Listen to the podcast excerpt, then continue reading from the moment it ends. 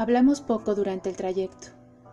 Entramos en la casa de mi infancia a las afueras de la ciudad, donde solíamos pasar las vacaciones y los pocos días que mi madre y yo podíamos estar cerca de mi padre en verano e invierno. Yo la seguía a cierta distancia para no interferir en su asombro. Me percataba de cierta fascinación en su rostro mientras miraba de un lado a otro cada detalle en el trayecto a la estancia. Esta casona es hermosa, expresó mientras daba un giro para verlo todo.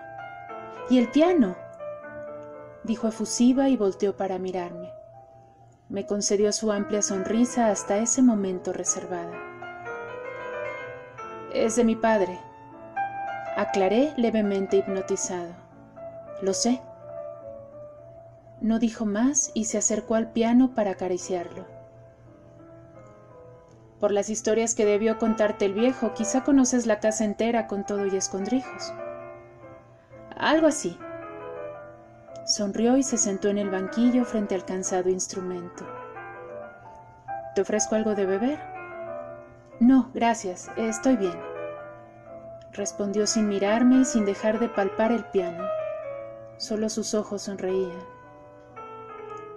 Entonces te dejo un momento. Subiré al estudio por los documentos de la fundación que mi padre me ha pedido entregarte, por si deseas revisarlos. No se molestó en contestar, ni en asentir, ni en nada. Solo contemplaba el piano me encaminé hacia la escalera y me detuve un poco antes de subir. Volté para mirarla sin que ella se percatara. Parecía hechizada por el piano. Sin el saco sastre que le daba esa apariencia de ángel ejecutivo, lucía aún más hermosa y menos inalcanzable. Subí a prisa y tomé los documentos del librero para enfilarme impaciente escalera abajo, pero a punto de pisar el primer escalón escuché el sonido del piano y me detuve en seco. Conocí esa melodía, el vals en la menor de la ópera 34, número 2 de Chopin. La tocaba mi padre cuando yo era niño. Me sentaba junto a mi madre en la escalera para escucharlo. Parecía que el viejo piano, el que hacía tantos años nadie tocaba, le esperaba a ella. Me planté inmóvil, aferrado al barandal, alimentando el alma. Aquella esencial melodía impregnó de un sentimiento antiguo y místico toda la casa. Mi casa, la exterior, la interior. El ángel de ojos profundos era música también. Como sacudido por un letargo, decidí bajar despacio sin hacer ruido, sintiéndome de nuevo un niño y me detuve en la puerta de la estancia mientras la observaba de perfil. Imaginé un halo luminoso a su alrededor. Ella paseaba sus manos de mármol largas y delgadas sobre las teclas. Cerraba los ojos, movía la cabeza y combinaba la expresión de su rostro con la música. Consistente. Parecía una con el piano y, por momentos, dolerse también de algún recuerdo.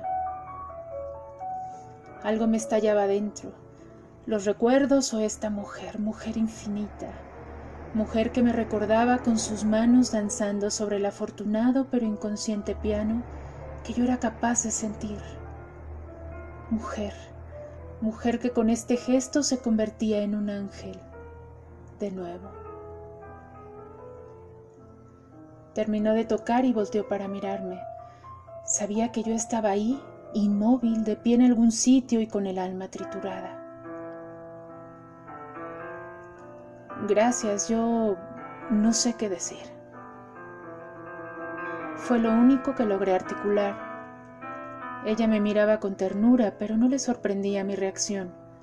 La esperaba y parecía satisfecha por ello. Lorna, ¿sabes lo que significa esa pieza para mí, cierto? Lo sé, dijo de inmediato. Evitó que yo explicara algo dulce y amargo doloroso. Luego se levantó y avanzó despacio hacia mí. Tu padre la toca con frecuencia y al terminar suele decir, esa melodía me recuerda a mi hijo. Algún día lo conocerás, Lorna. Tienes que conocer a Juan. Es un muchacho sensacional. Pronunció aquello imitando la voz del viejo y me arrancó una casi imperceptible sonrisa. Entonces, continuó, sus ojos se llenan de luz y de una ligera tristeza también, así como los tuyos ahora. ¿Te pareces tanto a él? Yo aún tenía la melodía incrustada en mi cerebro. Sentí una punzada en el pecho y un infantil nudo en la garganta a punto de asfixiarme. A veces es bueno llorar, Juan, remató. Yo seguía inmóvil con la mirada perdida en el piano.